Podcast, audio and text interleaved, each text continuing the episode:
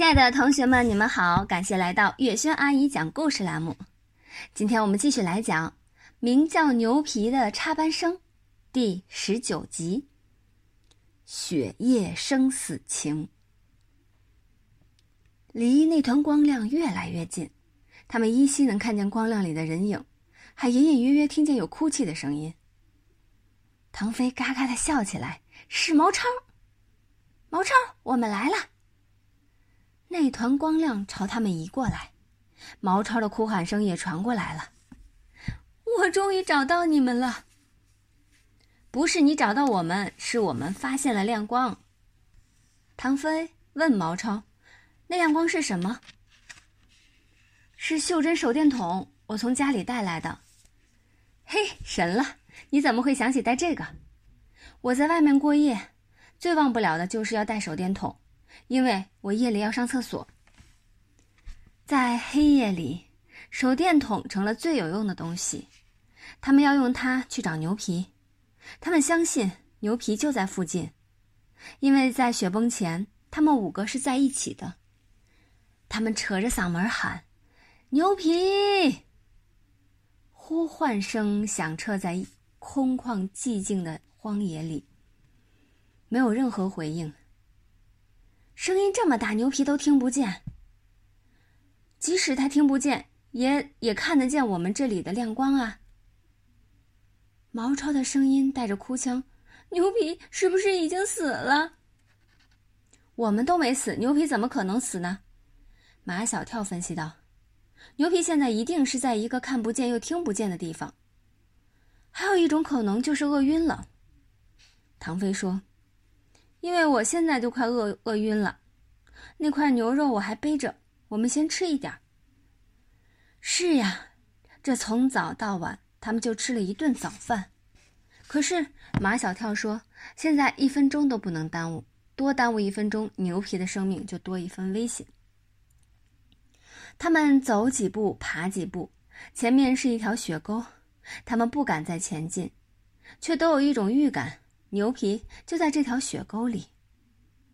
马小跳用手电筒光细细的搜索，光束照在一截树桩上，树桩上挂着一个黑乎乎的东西，那是央金今天给牛皮的皮囊，里面装的是酥油茶，牛皮一直背在身上。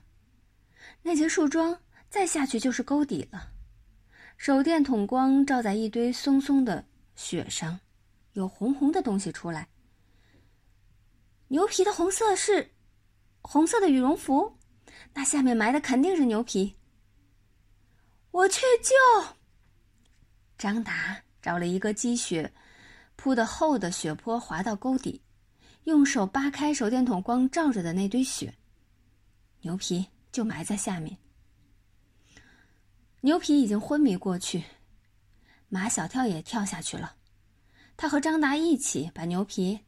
抬到雪坡那里，像刚才救唐飞那样，他们用胶带胶带把牛皮的两只手手腕缠在一起，再将几根胶带缠成一股结实的胶呃胶绳，由马小跳握着爬上雪坡。马小跳、唐飞和毛超在上面拉，张达在下面推，牛皮的身体在雪坡上慢慢的向上移动。牛皮终于被救上来了，可还是昏迷不醒。唐飞说：“是被饿昏的，给他吃点牛肉，马上就醒过来。”马小跳说：“给他吃牛肉，还不如给他喝酥油茶呢。”那个装酥油茶的皮囊还挂在那节树桩上，可那地方太陡峭了，根本没法下去。这时候胶带又派上用场了，张达将那根胶带绳系在腰间。让马小跳他们几个拉着，慢慢的将它放下去。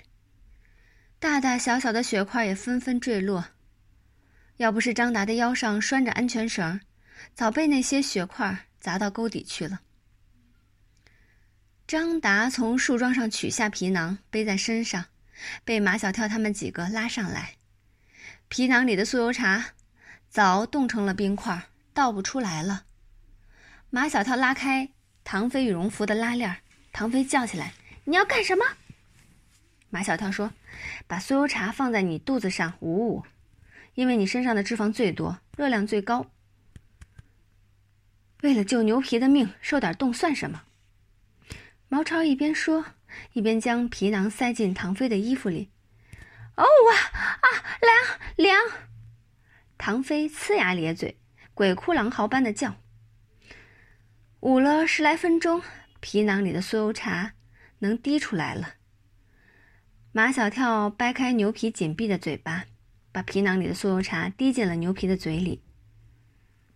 牛皮终于醒过来了，他睁开眼睛说的第一句话是：“天怎么这么黑？”第二句话是：“人参果照到了吗？”第三句话是。我的脚到那里去了？大家忙着看牛皮的脚，他的左脚光光的，鞋没有了，袜子也没有了，用手捏捏没有知觉。张达的手劲儿大，他用了最大的力气捏，牛皮的左脚还是一点知觉都没有。完了完了，唐飞说：“深度冻伤，这只脚只有被锯掉了，没有腕。”牛皮并没有被唐飞的话吓到，你们快用血搓我的脚。张达双手捧血在牛皮的脚上搓起来，张达搓累了，马小跳接着搓，而毛超和唐飞也没有闲着。毛超在把皮囊里的酥油茶挤出来喂牛皮，唐飞在全力对付那块风牛风干牛肉，真硬啊，比干柴还硬。唐飞用牙咬，把边上的肉咬松了，撕下一根长长的肉丝来。尽管他早就快饿昏了，但他还是把这第一根肉丝喂给了牛皮。细细的一根牛肉丝在嘴里越嚼越多，越嚼越多。几根风干牛肉丝下肚，又喝了一些酥油茶，牛皮基本上恢复过来了。丧尽爱意的。说的没错，有了酥油茶和风干牛肉，不会冻着，也不会饿着。吃了风干牛肉后，觉得口干。马小跳他们几个都在地上抓血吃。你们最好不要吃血，吃了对你们的身体没有好处。牛皮知道他们几个喝不惯酥油茶，要想活下去，你们每人必须喝几口酥油茶。马小跳，你先喝。马小跳想活下去，他拿起皮囊，从皮囊里滴出来的酥油茶滴进了他的嘴里，流进了他的肚里。马小跳的身体仿佛输进了营养液，又仿佛打进了强心剂，充满了活力。他换下张达，接着为牛皮搓脚，手上的力气比刚才大多了。我感觉我的脚又回到我的身上了。这么说，牛皮的脚已经有知觉了。在手电筒光的照射下，刚才惨白僵硬的一只脚已经开始变得红润柔软。救活了！五个男孩子紧紧的抱在一起。牛皮的脚救活了。救活的脚必须要穿上保暖的鞋和袜子。不然的话，救活的脚还是会被冻死。张达要去把牛皮的鞋和袜子找回来，毛超带着手电筒跟了去。马小跳和唐飞继续为牛皮搓脚，一刻都不敢停下来，他们怕一停下来，牛皮的脚又会被冻死。去了这么久，怎么还不回来呀？唐飞问牛皮：“你的鞋和袜子都丢在什么地方了？”不知道。牛皮在回忆：“我只记得薛崩的那一瞬间，好美，美得惊人，还美呢。”唐飞说：“简直就是白色恐怖，简直就是白色妖魔。”马小跳看见了手电光，他们回来了。毛超好像在哭。没找到就没找到呗，哭什么呀？他们走过来，张达捂住脸。从脸上流下来了鲜血，滴在了雪地上。张达的脸被树枝划破了。毛超把手电照在张达的脸上，张达满脸是血，那样子可怕极了。